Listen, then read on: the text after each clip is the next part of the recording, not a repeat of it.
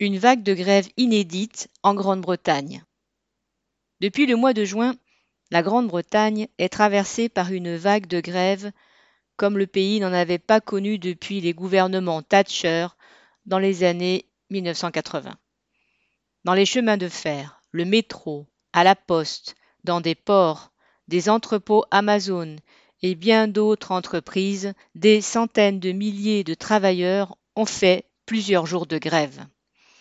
Nous revenons ici sur les origines de ce mouvement, ses principales caractéristiques, ses limites aussi, et ses perspectives. La classe ouvrière britannique paupérisée. La plupart des grèves en cours portent sur les salaires. L'inflation est aujourd'hui de 12%, le taux le plus élevé des pays riches, et, d'après les prévisions du groupe bancaire Citi, elle devrait dépasser 18% en janvier 2023. En particulier, les prix de l'énergie explosent. L'OFGEM, l'organisme censé les réguler, vient de revoir à la hausse le plafonnement des dépenses de gaz et d'électricité domestique. Ayant peu augmenté depuis des années, le plafond annuel était passé, pour un foyer moyen, à 1277 livres sterling en octobre 2021. Il est aujourd'hui de 1971 livres, plus 54%. Et à partir du 1er octobre, il devrait passer à 2500 livres par an, soit 245 euros par mois, alors que des sommes encore supérieures ont été envisagées. Les prix de l'alimentation augmentent également en flèche, comme ceux du lait, plus 26%, du beurre, plus 21%, de la farine, plus 19%, ou encore des pâtes, plus 16%. L'hiver dernier, 38% des Britanniques disaient déjà devoir économiser sur le chauffage. Aujourd'hui, des millions de personnes supplémentaires redoutent de devoir choisir entre se nourrir correctement et se chauffer, et les banques alimentaires sont débordées. En octobre, plus de 8 millions de foyers, soit un tiers des familles, auront du mal à payer leurs factures d'énergie. Des dizaines de milliers d'écoles ou d'hôpitaux qui ne bénéficient d'aucun plafonnement auront également d'énormes difficultés à payer leurs factures. Ces hausses de prix pour lesquelles la guerre de Poutine est le prétexte classique sont essentiellement dues à la spéculation à laquelle se livrent les grandes entreprises de l'énergie et de l'agroalimentaire. Les multinationales britanniques y figurent en bonne place. Par exemple, le pétrolier Shell a annoncé des profits records de 11,4 milliards de dollars au second trimestre, promettant d'en donner plus de la moitié à ses actionnaires. Centrica, le propriétaire de British Gas, a annoncé un profit de 1,3 milliard de livres au cours du premier semestre. C'est sur le dos des travailleurs et des usagers que ces profits records sont réalisés. Des grèves multiples. Les grèves qui ont été organisées depuis le mois de juin ont en commun d'avoir porté sur les augmentations de salaire et d'avoir été massivement suivies par les salariés concernés. Depuis les années Thatcher, la législation sur l'exercice du droit de grève en Grande-Bretagne est restrictive. Ainsi, pour poser un préavis de grève, un syndicat doit organiser un scrutin par voie postale parmi ses membres, dont la liste doit avoir été transmise à l'employeur qui peut la vérifier et la contester. Selon les secteurs, au moins 40% ou 50% doivent participer au scrutin et une majorité des votants doivent se prononcer pour la grève, sinon celle-ci n'est pas légale. Les préavis sont d'au moins deux semaines et les grèves de solidarité en soutien à une autre catégorie de travailleurs ne sont pas légales. Les injonctions judiciaires visant à empêcher une grève sont fréquentes, voire efficaces. Les défaites successives des années 1980 ont affaibli le mouvement ouvrier dans son ensemble et pas seulement les syndicats. La durée du travail a augmenté, la précarité s'est généralisée et le droit du travail est souvent une fable. Un certain nombre de travailleurs ont maintenant des contrats guillemets zéro heure, qui les oblige à être disponibles pour un patron qui ne s'engage pas à les faire travailler. Le soutien des travailleurs aux consultations organisées depuis trois mois est donc d'autant plus significatif. C'est dans les chemins de fer que les premières grèves ont été organisées. Il s'agit des premières grèves nationales depuis 1989. Quand le syndicat majoritaire RMT a consulté ses membres pour une action demandant des augmentations de salaire, 71% des 40 000 syndiqués ont pris part au vote et 89% des votants se sont prononcés pour la grève. Les 21, 23 et 25 juin, le trafic a été paralysé et la plupart des gares sont restées fermées. D'autres journées de grève ont été organisées en juillet et en août, à chaque fois avec le même succès. Les dockers de Felixstowe, un port du sud-est de l'Angleterre, par lequel transitent 48% des conteneurs du pays, ont été en grève du 20 au 28 août pour la première fois depuis 1989. Le conglomérat qui gère le port, CK Hutchinson, a réalisé un bénéfice de 79 millions de livres en 2021, dont plus de la moitié ont été redistribués aux actionnaires. Les dockers ne voyaient donc pas pourquoi ils auraient dû accepter l'offre de 7% d'augmentation faite par la direction, qui revient à une baisse de 3% du salaire réel. La proposition d'une prime de 500 livres n'a pas suffi à les amadouer et la visite du PDG sur le piquet de grève n'a fait que jeter de l'huile sur le feu. La direction, refusant toute concession, la grève pourrait reprendre à l'automne. Les dockers de Liverpool ont également voté pour la grève. Enfin, les 26 août, 8 septembre et 9 septembre, ce sont 115 000 postiers qui ont fait grève, dans le cadre de leur première grève nationale depuis 2009. Les travailleurs de l'entreprise privée Royal Mail, chargés du tri et de la distribution du courrier, rejettent en bloc les 2% d'augmentation que la direction a osé leur proposer, alors que les actionnaires ont empoché 400 millions de livres en 2021. Au-delà des revendications salariales, c'est tout un ras-le-bol sur la précarisation de l'emploi et la dégradation des conditions de travail qui s'exprime. Le 26 août, les travailleurs des bureaux de poste qui considèrent les 5% avancés par la direction du Post Office comme une aumône inacceptable ont également fait grève. Quelques 40 000 travailleurs des télécommunications et des centres d'appel ont également fait grève les 29 juillet, 1er, 30 et 31 août. Dans plusieurs autres secteurs, les travailleurs ont voté pour la grève ou sont en train de le faire. Les enseignants, les assistants d'éducation, les travailleurs du système de santé, les employés territoriaux, ainsi que dans différentes entreprises du secteur privé. À chaque fois que les syndicats consultent leurs adhérents sur le recours à la grève, il est adopté à une majorité écrasante.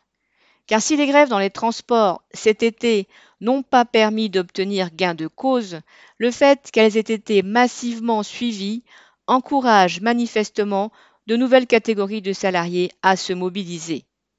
Même les avocats pénalistes, qui revendiquent une revalorisation de l'aide légale, ont voté pour une grève illimitée à partir du 5 septembre. Signe que le mécontentement est fort, des grèves entre guillemets sauvages, c'est-à-dire organisées hors du cadre légal contraignant, se sont produites dans des secteurs où les syndicats sont moins présents. Chez Amazon, notamment dans un entrepôt à Tilbury dans l'Essex, des travailleurs ont cessé le travail, refusant les hausses de salaire de 35 pence de l'heure, 70 euros par mois, proposées par la direction, alors que l'entreprise vient de faire 20 milliards de livres, 24 milliards d'euros, de chiffre d'affaires au Royaume-Uni en un semestre. Ils réclament 2 livres de plus par heure, soit 400 euros par mois. Dans le raffinage et le bâtiment, d'autres grèves sauvages se sont produites en août. Ces différentes grèves ne forment pas un mouvement d'ensemble, mais leur multiplication et le fait qu'elles soient suivies, y compris dans des secteurs qui ne font jamais grève, crée une effervescence, un climat susceptible de favoriser l'entrée en lutte de nouvelles catégories de travailleurs. La combativité des grévistes les entrave des directions syndicales. Depuis le début, les directions syndicales mènent ces grèves à leur façon, bureaucratique, se limitant à des journées espacées et en ordre dispersé. Dans les chemins de fer, trois syndicats coexistent avec chacun leur journée d'action et leur mot d'ordre, le RMT, ASLEF et TSSA. Le RMT a une image de syndicat combatif et son secrétaire Mike Lynch est devenu la figure la plus en vue du mouvement en cours.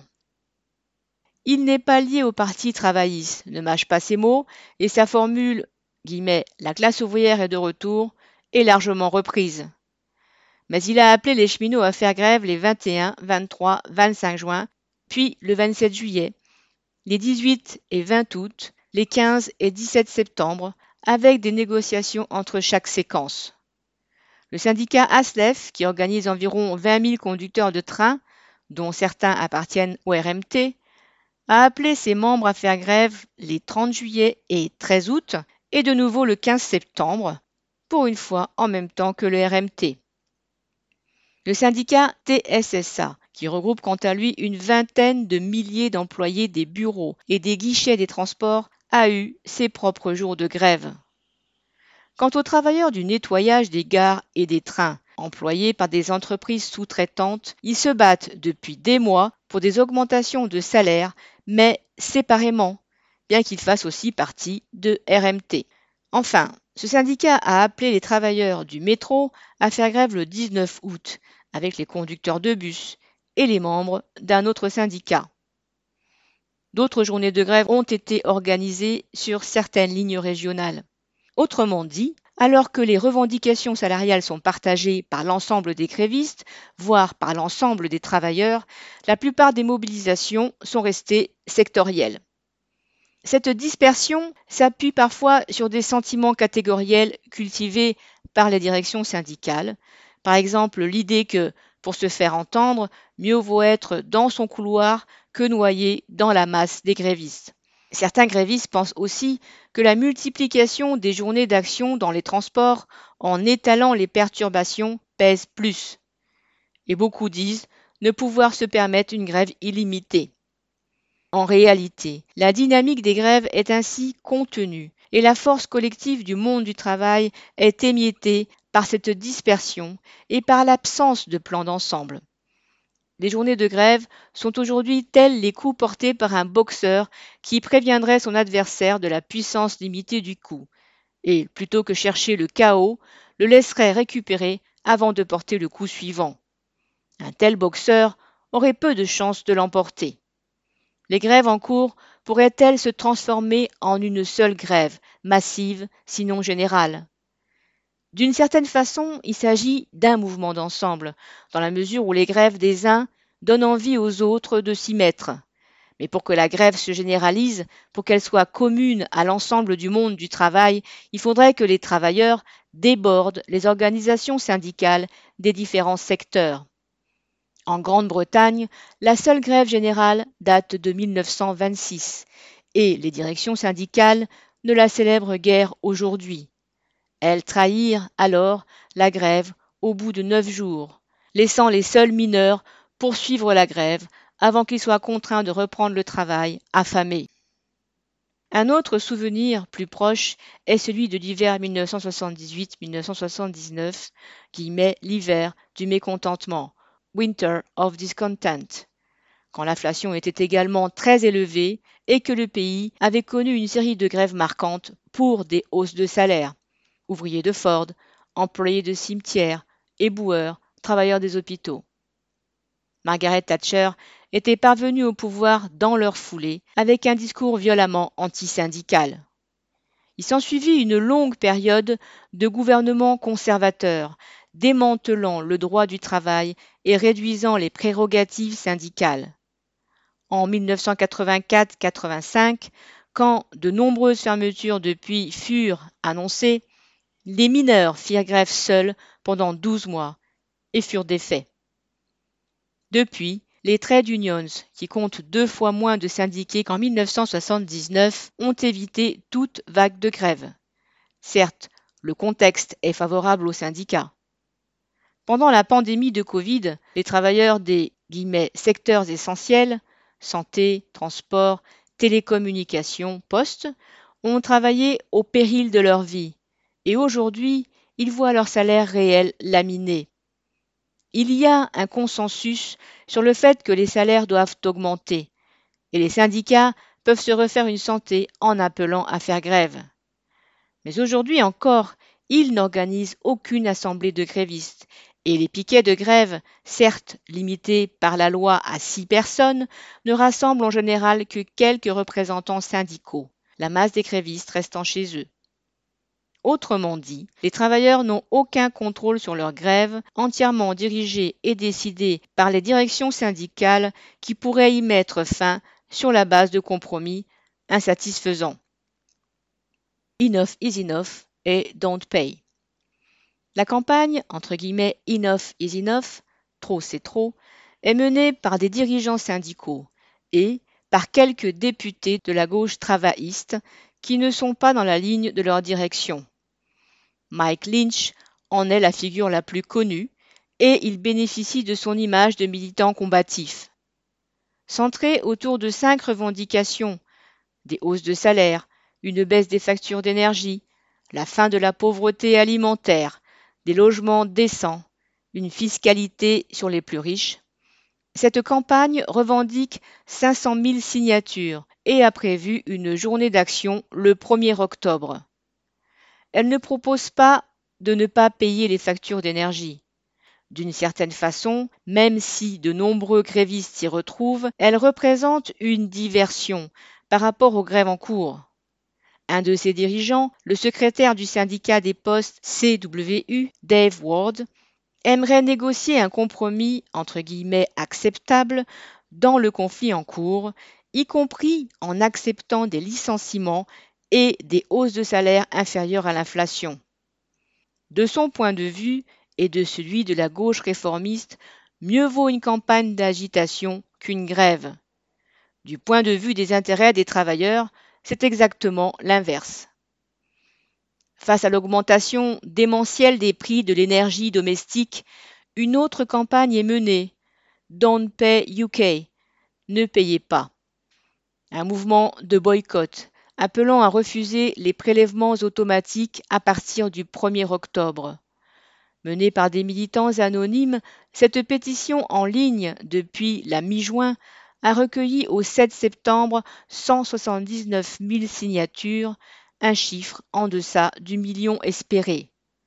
Cette campagne, qui suscite une certaine sympathie, s'appuie sur l'exemple de la poll tax au tournant des années 1990 quand le gouvernement Thatcher avait dû faire machine arrière sur une réforme de la fiscalité locale, réforme particulièrement anti-ouvrière.